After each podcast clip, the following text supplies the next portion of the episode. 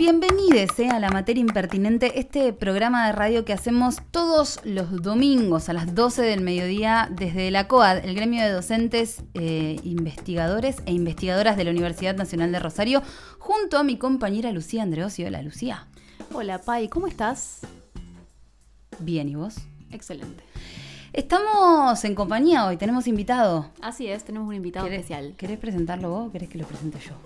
Eh, no, preséntalo vos, preséntalo vos porque como es, es, es amigo. ¿Tuyo? Sí. ¿Sí? Vamos a ver qué dice él después. Bueno, vamos a ver Estamos en compañía de Francisco Vitone. Él es docente de la Facultad de Ingeniería, Ciencias Exactas y Agrimensura de la Universidad Nacional de Rosario. Hola Francisco, ¿cómo va? Hola, buen día a todos y todas y todes. Muy bien. Además de eso, sos secretario de finanzas del gremio y has sido delegado de la facultad. Delegado de la facultad, exactamente. ¿Mucho tiempo fuiste delegado? Fui cuatro años delegado y bueno, después tuve un impasse que no estuve en ninguna función y pasé a ser eh, secretario de finanzas en, este momento. Eh, ¿Qué tarea esa la de...? Sí, pero bueno, se trabaja bien en equipo en la COA Así que muy bien, muy contento. ¿Usted también dice que es amigo de Lucía o eso es solo una idea que ella tiene? Por supuesto. Ah, menos mal. bueno, estamos con Francisco porque vamos a retomar algo que estuvimos hablando mucho el año pasado, que tiene que ver con el convenio colectivo de trabajo. Y para eso le vamos a ir a buscar al tiempo, en realidad, porque sería así como un viaje en el tiempo, aquellos audios que nos había dejado Luciana Sensi, que ya es abogada y especialista en derecho laboral, donde nos cuenta qué es un convenio colectivo de trabajo. Un convenio colectivo de trabajo es una norma obligatoria y autónoma que regula las condiciones, relaciones e instituciones de trabajo, que es concertada entre uno o varios sujetos colectivos representativos de los trabajadores y su empleador o grupo de empleadores. En los convenios colectivos de trabajo se legislan derechos, obligaciones, instituciones, modos de relaciones, organización y contenido del trabajo en diferentes ámbitos. Puede ser a nivel de un empleador o empresa o a nivel de una actividad. Eh, también puede tener ámbitos territoriales regionales, nacionales o internacionales. Los acuerdos que las partes colectivas alcancen tienen la fuerza de una ley y no pueden perforar los pisos de derechos que ya existen en la legislación de fondo. Es decir, que por medio de la negociación colectiva se pueden conquistar nuevos derechos o mejorar los ya existentes, encontrándose prohibido empeorarlos.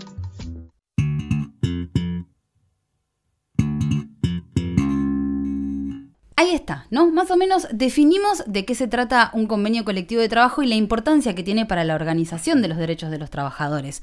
Ahora también una perlita que nos quedó de ese momento tiene que ver con Luciana contándonos de qué va esto del derecho laboral, porque pareciera ser que el derecho laboral nace con un convenio colectivo de trabajo y esto también nos lo cuenta Luciana Sensi.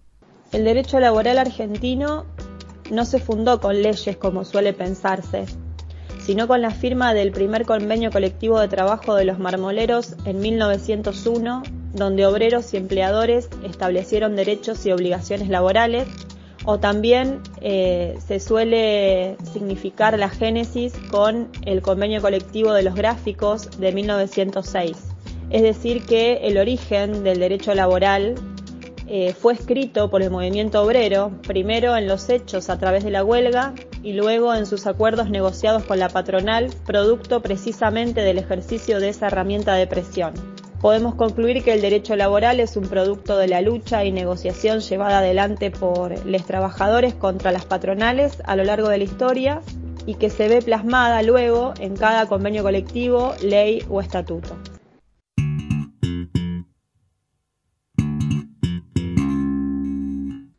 Bueno, ahí estaba Luciana Sensi contándonos que quiénes fueron los primeros trabajadores entonces que hicieron el convenio colectivo de trabajo y con él inauguraron de alguna manera el derecho laboral. Los marmoleros, nos cuenta Luciana. Los marmoleros. Qué importante, ¿no? Esta organización frente a las patronales y de alguna manera eso pasó eh, dentro de los trabajadores de la educación y más puntualmente los trabajadores y las trabajadoras de las universidades nacionales y también en la ciudad de Rosario. Y un poco para eso lo invitamos a Francisco para que nos cuente un poco qué pasaba en el momento en el cual el convenio colectivo de trabajo se hacía efectivo en las universidades y qué pasaba en las facultades, ¿no? ¿Qué, recuerdos hay de ese proceso? Bien, Eh, bueno, el convenio colectivo de trabajo que logramos eh, les docentes universitarios en el año 2015 es fruto de un larguísimo proceso. Eh, en los audios de Luciana se ve que eh, muchos sectores de trabajadores tienen convenios colectivos muy antiguos. Eh, después de mucha lucha, los docentes universitarios logramos tener el nuestro. Y la importancia de tener un, un convenio colectivo de trabajo es que se establecen condiciones que son siempre de mínima, un piso de derechos que son específicos de nuestra actividad laboral, ¿sí? y que vienen a compensar otros derechos que tenemos con, por la ley que establece la ley general de trabajo. Eh, establece condiciones o derechos y obligaciones respecto a, nuestras condiciones de trabajo, a estabilidad laboral, régimen de concursos, etcétera. Y en particular en el, en el año 2015 el aspecto más significativo del convenio colectivo de trabajo es el conocido artículo 73, que viene a, a hacer las veces de, de aportar, como una especie de reparación histórica, de aportar estabilidad dentro del cuerpo docente de las universidades nacionales. Porque particularmente, ¿qué es lo que nos dice ese artículo 73? Bien, el artículo 73 establece que los docentes interinos, dice el convenio, por una paritaria particular que tenemos firmada nosotros también, eh, fruto de la lucha de nuestro gremio, tienen la misma condición los docentes y las docentes que tienen cargos temporarios, o sea, temporarios e interinos están equiparados, que al momento de la homologación del convenio colectivo de trabajo, que fue en mayo-junio del 2015, tuviesen cinco años de antigüedad en la docencia universitaria, automáticamente pasaban a carrera docente. Pasar a carrera docente significa estabilidad laboral en el sentido de que se trata de un cargo ordinario, como comúnmente se lo conoce, eh, a diferencia de los interinos, que en realidad el interino es interino hasta concurso. Siempre en el momento que se, se realiza el concurso ordinario, se corre el riesgo de que la persona que está ocupando ese cargo eh, lo pierda. Eso en situación de enfrentarse en un concurso a otra persona que se presente y, de, participe de ese mismo concurso. Eh, Sí, por supuesto que nosotros también defendemos la idea del concurso abierto, público, y es un derecho de los y las docentes poder participar de un, de, de un concurso público. El tema es que tiene que haber una cantidad limitada de tiempo entre que una una docente es nombrada interina hasta que se sustancia ese, eh, ese concurso. Como bien lo dice el nombre, interino es algo que tendría que ser para cubrir una vacante que se produce eh, durante un tiempo hasta que efectivamente el concurso ordinario, que es un proceso en general largo, se llegue a sustanciar. El tema es que en la realidad, en muchas, eh, y en la mayoría, me atrevería a decir, de las unidades académicas, los concursos ordinarios no son la regla, Claro. eh, sino que hay gente y hay compañeros que han, que han tenido cargos de interinos o temporarios durante toda su carrera, sin acceder a la carrera docente y eh, con una estabilidad siempre latente, porque bueno. Con una posibilidad de perder ese cargo, por ejemplo. Sí, no se trata, tal vez no se trata tanto de perderlo o no perderlo, sino de que efectivamente estar, eh, ser regular, o sea, ser planta permanente de la universidad y eso lo garantiza el hecho de poder acceder a la carrera docente. Por eso es un artículo tan importante. Las distintas universidades del país lo reglamentaron de manera distinta, porque, bueno, como bien decíamos y como decía Luciana, el convenio colectivo establece como un piso de derechos. Después eso se tiene que reglamentar, cómo se, se aplican esos artículos en cada universidad, lo reglamenta el Consejo Superior de cada una de esas universidades y en nuestra universidad la disposición era tener cinco años de antigüedad en la docencia. A mayo del 2015 era el pase automático a carrera docente. Eh, bueno, eso fue un proceso que duró mucho tiempo hacia finales del 2019, 2020, o sea, prepandemia, Ujú. digamos, tenía, habían pasado más de 2.700 compañeros y compañeras Que entre cargos en interinos y temporarios. Que estaban en esas condiciones de haber tenido cinco años a la fecha de la homologación del convenio. Exactamente. Pero estamos hablando de que habían pasado cuatro años desde que esto se empezó a aplicar. Eh, es un proceso que duró mucho tiempo, se fue haciendo por tandas. Primero pasaron los casos que eran claros, digamos, gente Claro, que tenía que no había mucha duda. antigüedad y que no había duda. Después se fueron analizando eh, casos particulares y en eso es fundamental la participación del sindicato. Y mm, lo que nosotros hemos hecho desde el principio es recibir los reclamos, por decirlo de alguna manera, de compañeros y compañeras que estaban en condiciones que estaban alcanzados por el artículo 73 y que en sus unidades académicas no los estaban pasando. Bueno, esa negociación sigue hasta el día de hoy. Eh, son siempre menos los casos que, van quedando. Queremos recordarles, ya que estamos a, a los compañeros que estén en esta situación, que están en condiciones y que aún no han pasado, que pueden acercarse a, a la COAD a hacer su reclamo. Disponemos de, bueno, de asistencia legal. Nuestra abogada eh, eh, Leticia Facendini se está ocupando de manera personal de todos estos casos. Lo que se hace es generar un expediente para poder seguir cada uno de los casos y en cada una de las paritarias particulares seguimos reclamando por todos los casos nuevos que, que se van generando el proceso ese de pasar del interinato o del cargo no regularizado a lo regular es una responsabilidad que le cabe a la universidad en principio y el gremio acompaña como defensa de los trabajadores, ¿no? O sea, sería algo así el proceso. Sí, en realidad sí, exactamente. Lo que tienen, los que aprueban el pase a carrera docente, que es así en, esos términos que se hace, se incorpora a la carrera docente, es el Consejo Superior de la Universidad. Eh, en una primera instancia fueron a partir de listas de docentes que estaban en condiciones que elevaron las unidades académicas. Es todo un proceso que el, como que de rectorado va a las unidades académicas, vuelve por una cuestión administrativa. Pero quien nombra y quien dispone el pase a carrera docente en función de la ordenanza que norma el artículo 73 es el Consejo Superior de la Universidad desde el gremio lo que se hace es acompañar a cada uno de esos docentes que vienen con una apelación a eso. Desde el gremio nosotros velamos porque pasen todos los docentes que tienen que pasar, que nadie quede afuera y por, por eso siempre pedimos que el proceso no, no se ponga fecha límite a, este proceso hasta que no pase la última persona que tenga que pasar. ¿Y, ¿Y eso fue una posibilidad, digo, la de poner fecha límite?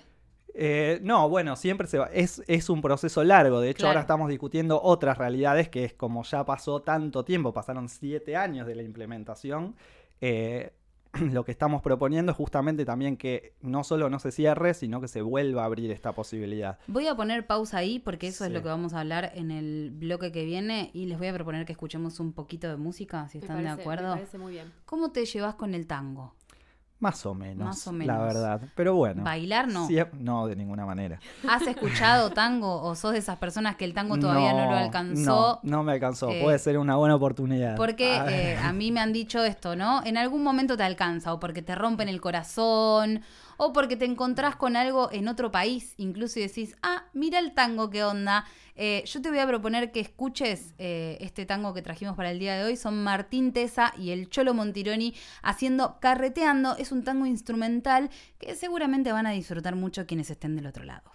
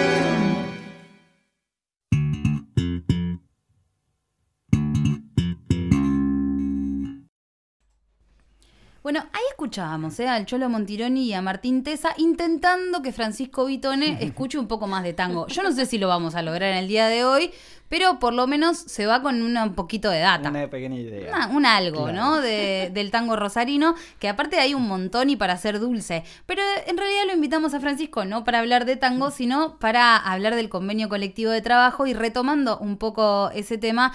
Bueno, ¿cuál es el estado de la planta docente en base a la aplicación de este artículo 73, que es de lo que veníamos hablando, ¿no? Esto de que aquellos docentes que tenían cinco años de antigüedad al momento de homologarse el convenio colectivo de trabajo pasaban automáticamente a la carrera docente.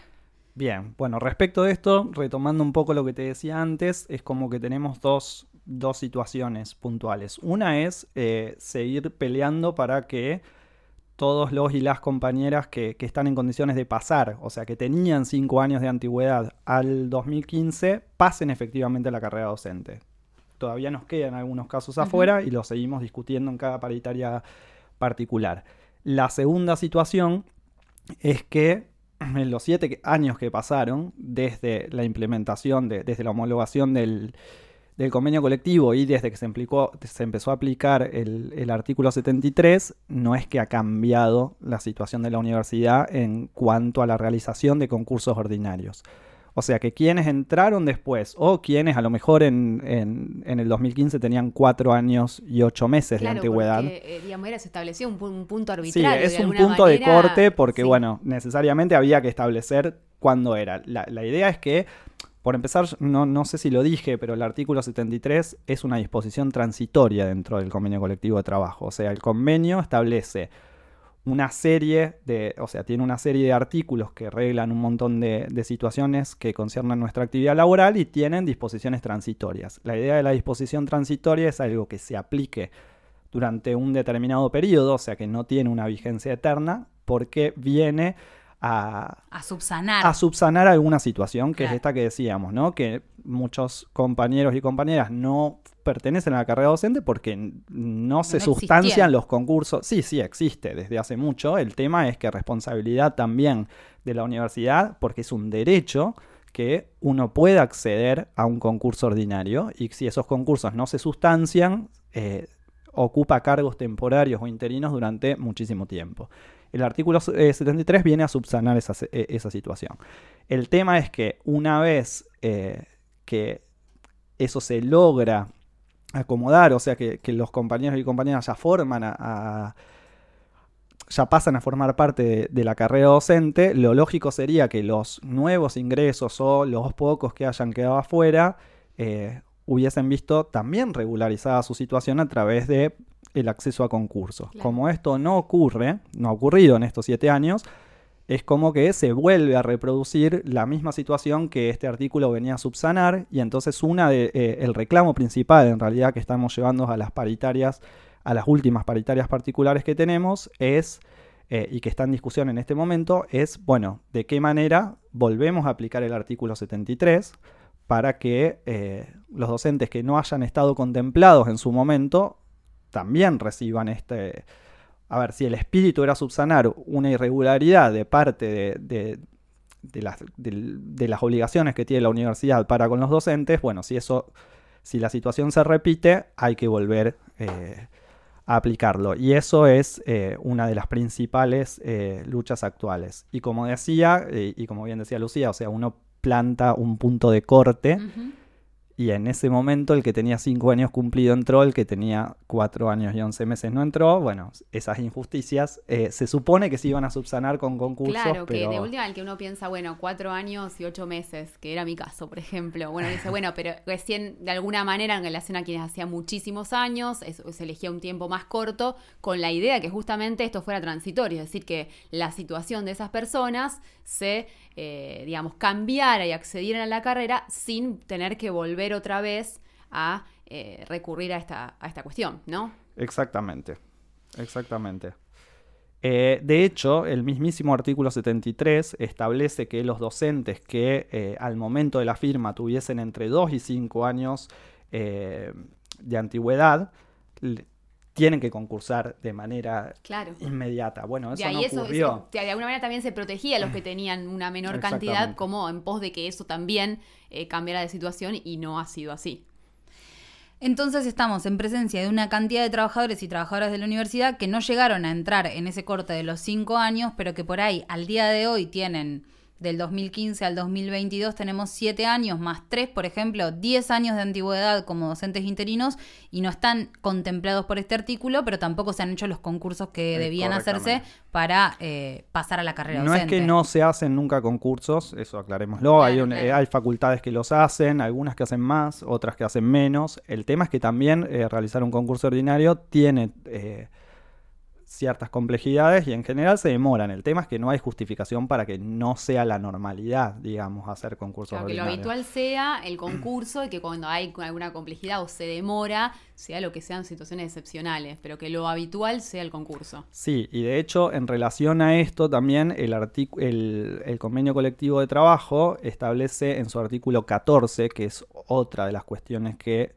se tienen que reglamentar de parte de, de la universidad para que haya una, una aplicación total de nuestro convenio colectivo, que establece un régimen de coberturas cuando se producen las vacantes, ¿no? Establece la idea de que haya como una especie de escalafón, eh, por decirlo así en palabras simples, interno y que cuando se produce una vacante pueda acceder automáticamente quien ocupa un cargo inferior o en la cátedra o donde corresponda hasta que se sustancie el concurso que está previsto creo que en un plazo de seis meses, no recuerdo exactamente, pero es un plazo muy De seis- corto de seis meses desde que se desde produce, que se la, produce la vacante. Exactamente. Eh, bueno, obviamente que eso también tiene una complejidad para reglamentarse porque cada facultad tiene eh, situaciones y realidades muy particulares. Hay facultades que tienen cátedras, otras que no, pero bueno, debe ser reglamentado y debemos garantizar que los docentes eh, tengan el derecho de entrar a la universidad a través de concursos ordinarios y de poder formar parte de la carrera docente. Ese es siempre un objetivo fundamental porque es lo que nosotros consideramos que es lo que da estabilidad laboral,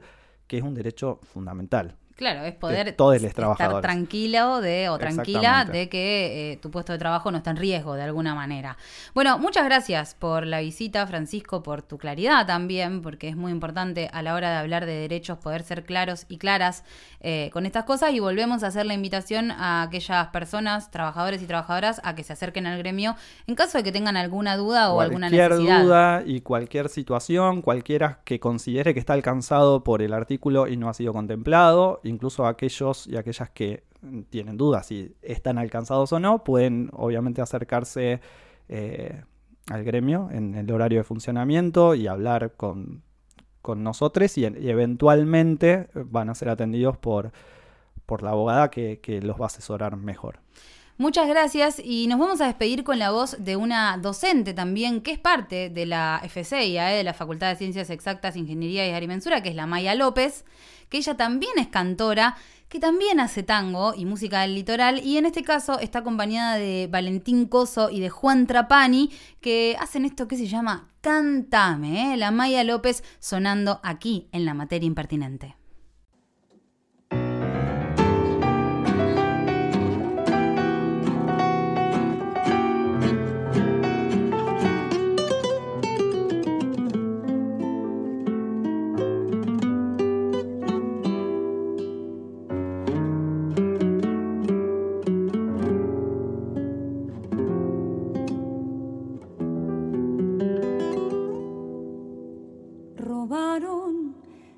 Mi vida años dorados, embrujo de tu canto, corazón tan maltratado.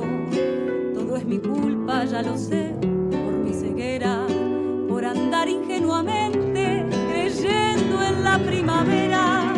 Caí entregada en cada vez, en cada cielo de estrellas que encandilan, en destellos que murieron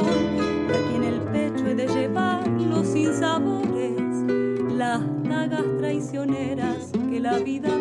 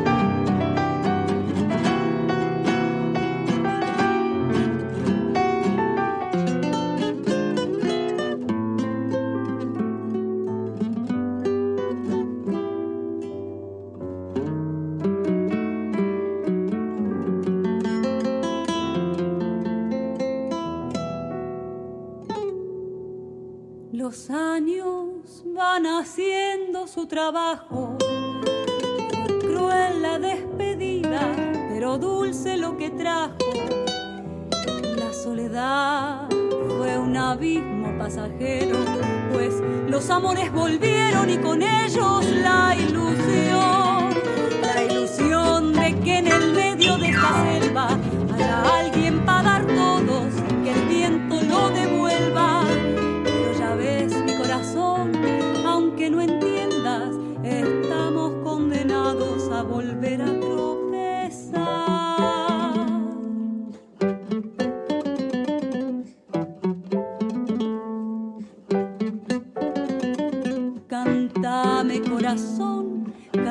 Una vez más, que ya no he de seguirte en tus caprichos nunca más. Tantas veces me han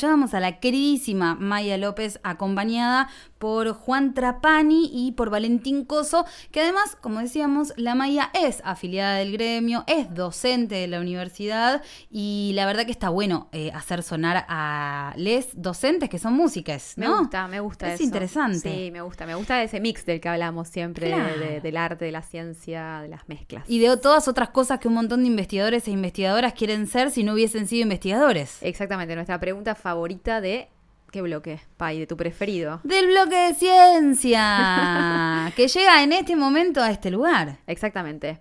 Y hoy tenemos una invitada que, digamos, cada invitado o invitada tiene su particularidad, pero cuando yo la escuché a ella me dieron ganas de ir a cursar, porque la sentí tan docente, tan docente. ¿Y quién es ella? Es Adriana Giri. Ella es docente en la cátedra de virología Ajá. de la Facultad de Ciencias Bioquímicas y Farmacéuticas de nuestra universidad. Es investigadora de CONICET y es jefa del grupo Virología Humana en el Instituto de Biología Molecular y Celular de Rosario, el IBR CONICET. La verdad que me pareció muy, muy radiable, muy didáctica. Así que bueno, sin más vueltas, le fuimos a preguntar qué es lo que investiga Adriana Giri. Mi nombre es Adriana Giri, soy bioquímica graduada de la Universidad Nacional de Rosario y realicé eh, mi formación científica en el campo de la virología. Desde los inicios de mi carrera me interesó conocer cómo los virus pueden identificarse, descubrirse y sus asociaciones con distintas patologías humanas. Es así que en el laboratorio hemos llevado adelante una línea principal de investigación que mm, focalizada en el estudio en el estudio del papiloma virus humano. Para ello hemos desarrollado nuestras propias herramientas y pudimos eh, caracterizar la epidemiología de la infección de papilomavirus humanos en mujeres eh, del sur de la provincia de Santa Fe y sucesivamente nos interesamos también en conocer los virus presentes, los papilomavirus presentes en eh, animales silvestres, porque nos interesa conocer la historia evolutiva de estos virus, que son virus bastante antiguos, pero que tienen una diferencia en sus infecciones que pueden producir desde infecciones asintomáticas hasta patologías malignas. En los últimos años y con eh, la aparición de la pandemia de COVID-19, eh, nos sumamos a los esfuerzos nacionales para poder eh, utilizar nuestras herramientas y conocimientos en la caracterización de variantes del virus SARS-CoV-2. Y es por ello que eh, en los últimos años, en el último año, participamos como, como laboratorio asociado al proyecto País que eh, busca eh, realizar vigilancia activa de variantes de SARS-CoV-2 para poder conocer los eh, virus que circulan en el sur de la provincia de Santa Fe.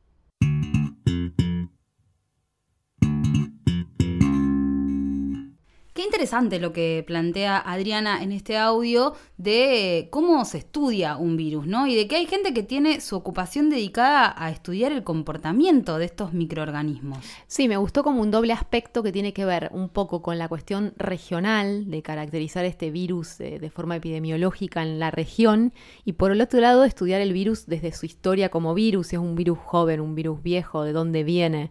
Bueno, hay como una como una cosa mucho más de lo biológico y de lo cultural. Me pareció interesante. Me gustaría preguntarle muchísimas cuestiones, sobre todo en relación a, esta caracterización regional del sur de Santa Fe que ya mencionaba, o sea, hay particularidades, cómo afecta eh, las mujeres, la cuestión de que sea algo que ya hablaba de, de, las, de las expresiones eh, que son patologías o son asintomáticas. Bueno, eh, son estas entrevistas por ahí que dan para, para profundizar, ¿no? Sí, pensaba también en cómo estos contenidos que parecen inconexos a veces de, de las realidades, ¿no? Y que vos decís, bueno, pero ¿para qué? O sea, ¿para qué alguien se pone a estudiar esto? Bueno, porque, por ejemplo, en esta época de COVID, probablemente este estudio de cómo se desarrolla un virus en animales silvestres nos puede dar cierta información a la hora de observar cómo se comporta un virus desconocido como es el del COVID-19, ¿no? O, o en, como fue en su momento el de la influenza, o estas apariciones que tienen diferentes infecciones a través de virus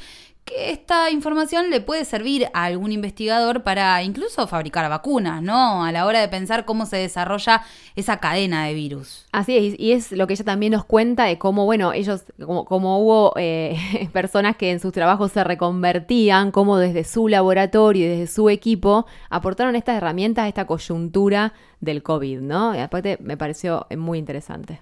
Estamos hablando de Ariana Giri, ella es viróloga. Así ¿eh? es. ¿no? Así es el, nombre de, su especialidad. Es así, es su expertise. ¿Y le preguntaste qué es la ciencia, Lucía? Le pregunté qué es la ciencia y nos dijo... ¿Qué dice? La ciencia es una forma de generar conocimiento a través de la curiosidad que como especie humana tenemos sobre los fenómenos y el mundo que nos rodea. Es, en, algún sentido, es es como mantenerse un poco niños, tratar de entender cómo suceden las cosas. Por supuesto que todo esto está llevado, eh, llevado adelante con un razonamiento riguroso y y experimentación, lo cual nos hace aceptar o rechazar las hipótesis que nos planteamos en nuestras preguntas. Eh, en, en ese sentido, es todo lo contrario al dogma. En la ciencia la verdad es siempre relativa y está sujeta a futuras investigaciones para que sea validada esa verdad o refutada. En cambio en el dogma las verdades se tienen que aceptar y no hacerse preguntas y esa es la gran diferencia entre ciencia y dogma.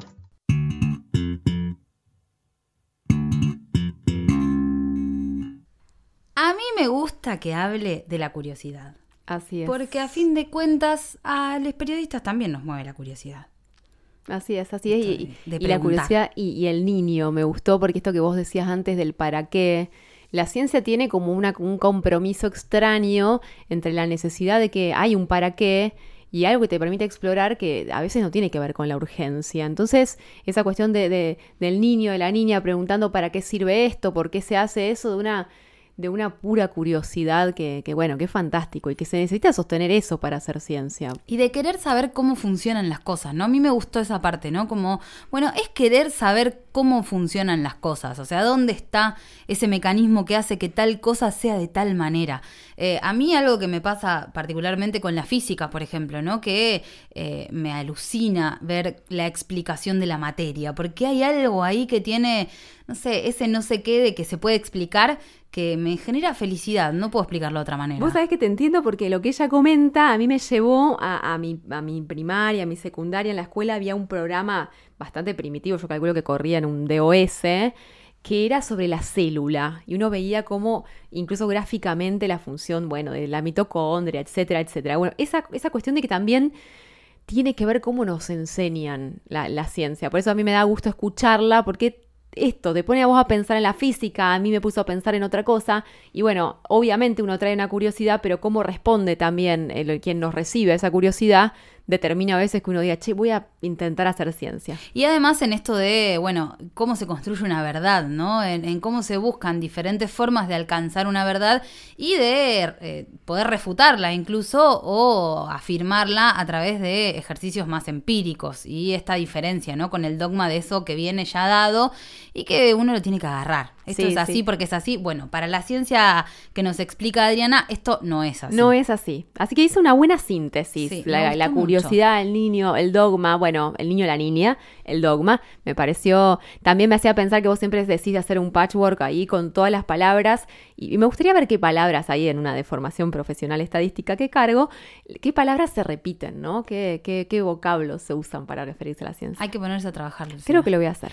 ¿Y le preguntaste qué hubiese sido si no hubiese sido sido investigadora? Por supuesto, porque me intrigaba bastante, después de cómo venía hablando, a dónde va Adriana, qué hubiera sido si no hubiera sido investigadora. Si tuviera que volver a elegir una actividad en mi vida, eh, me gustaría hacer alguna cosa relacionada a la agricultura, ya sea para cultivar mis propios alimentos o para cultivar otro tipo de plantas o realizar algún tipo de trabajo de paisajismo que combina actividad de plantas y conceptos de belleza. Eh, el por qué, bueno, es algo, es una actividad que considero muy relajante, me da una sensación de bienestar y me permite eh, concentrarme sobre otros aspectos del, mundo y de, la, y de la vida que muchas veces no prestamos atención por la vorágine en la que vivimos, pero que eh, la naturaleza tiene muchísimas cosas para enseñarnos.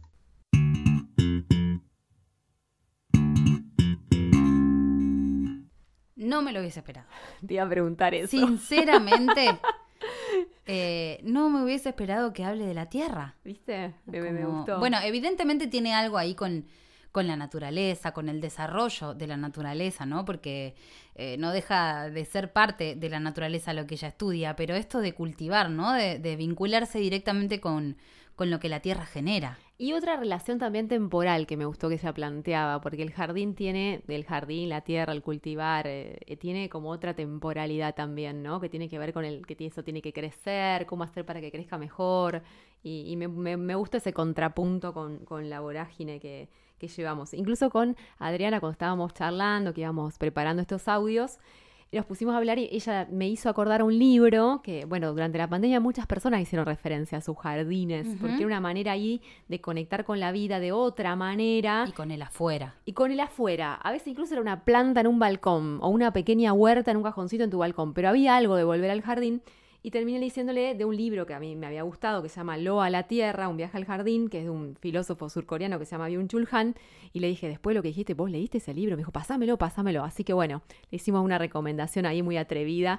Pero bueno, la idea del jardín y de, la, y de cultivar y de la tierra, la verdad que, es muy interesante y también dispara todas estas, estas cuestiones de los mecanismos que hacen crecer, que hacen... Es que, vos disculpame, pero es flashero. Que vos pongas una semilla y de ahí te salga una zanahoria, o sea o lo que sea, un tomate, un algo que puedas comer, no deja de tener un, nivel de surrealismo muy, muy intenso, muy grande. No sé, si lo que planteas es para todos, ojalá sea así, y uno no pierda ahí la sorpresa de ese, ese germinador que hacemos en la escuela y de golpe de esa semilla y todos decimos, wow, wow esto pasa. Así es. Nos vamos a quedar con música, en este caso nos vamos a quedar con música de Matías Band, que hace un tiempo atrás estrenaba una canción que a mí me gusta particularmente mucho, que se llama Yemanja o Yemanja, que es esta diosa del agua. Él la grabó con una cantora de nuestro hermano país de Brasil. Y escucha qué lindo que suena esto de Matías Band.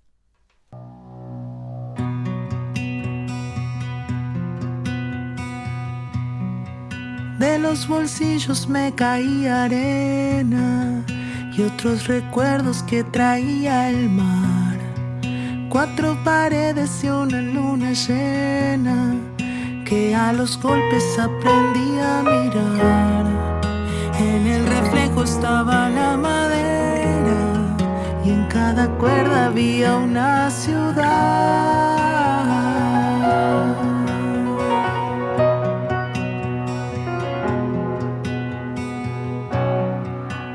Las ciudades encontré canciones que hablaban como si no fuera yo.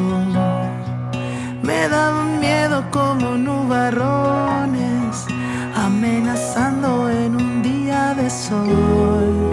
Y fueron huellas que abrieron caminos, palabras que fueron inundación.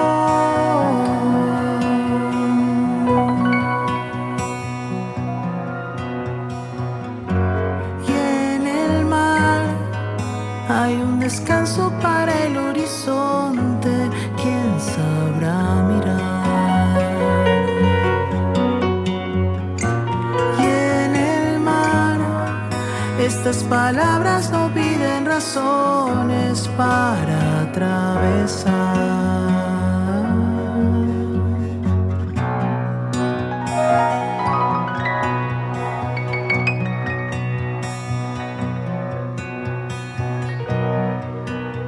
Dos meus vozes derramava areia. De outras lembranças que trazia o mar. Quatro paredes e uma lua cheia. Que pela força aprendi a olhar. No reflexo estava a madeira. Em cada coca tinha uma cidade mais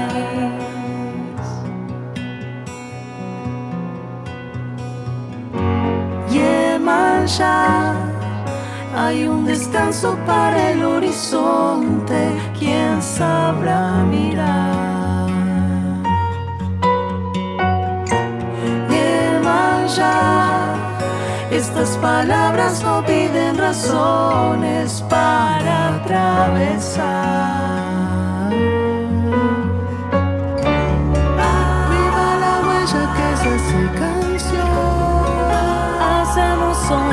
Emoções que encontrou chegar.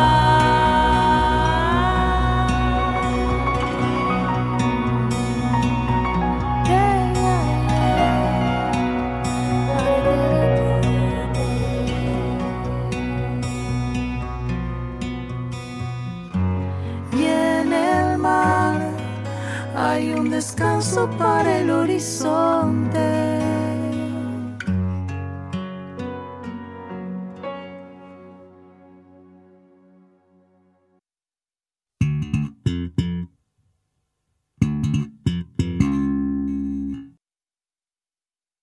Fue una mujer que triunfa sobre los obstáculos de una sociedad machista, las habladurías, la mala leche y todavía mejor, triunfa sobre sus demonios y los convierte en canción. Esto lo dice otra cantante mexicana, Eugenia León, que reconoce ser una de sus herederas, ¿no? Claro. De alguna manera.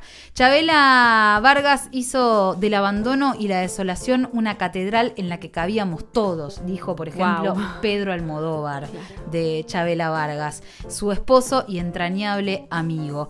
Eh, bueno, el director es como solo una, un eslabón de una cadena de célebres amistades con las que contaba Chabela Vargas. Hablamos de Frida Kahlo, de Diego Rivera, cómplice de Parranda y del alma de José Alfredo Jiménez, compañera de cumpleaños de Gabriel García Márquez, que también estarían haciendo un día como el de hoy, un 17 de abril, y musa de Joaquín Sabina, entre muchísimos otros. La lista es interminable de los vínculos que la unieron a Chabela y a un montón de otros vínculos de las estrellas del mundo. Cuentan además que no podía resistirse al vino y a un buen jabugo eh, y que dentro de su desparpajo, su sexualidad fue siempre un tabú. No se hablaba de eso, ¿no?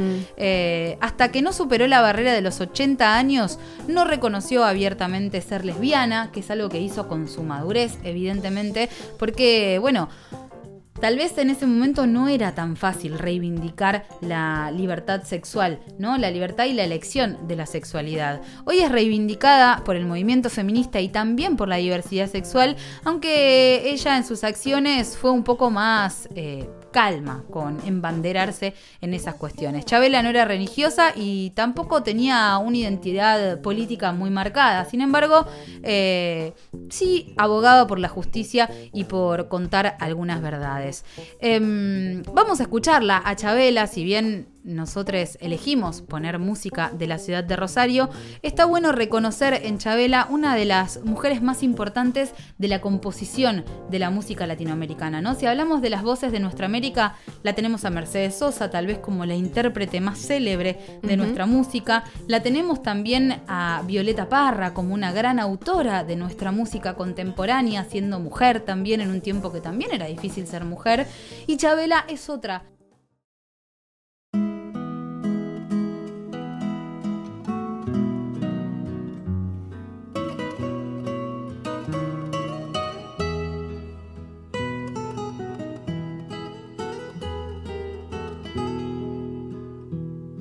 tómate esta botella conmigo. En el último trago nos vamos. Quiero ver a qué sabe tu olvido sin poner en mis ojos tus manos. Esta noche no voy a rogarte.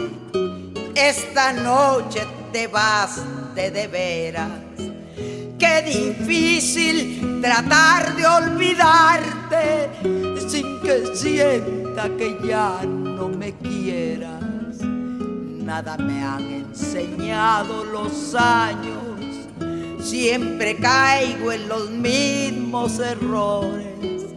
Otra vez a brindar con extraños y a llorar por los mismos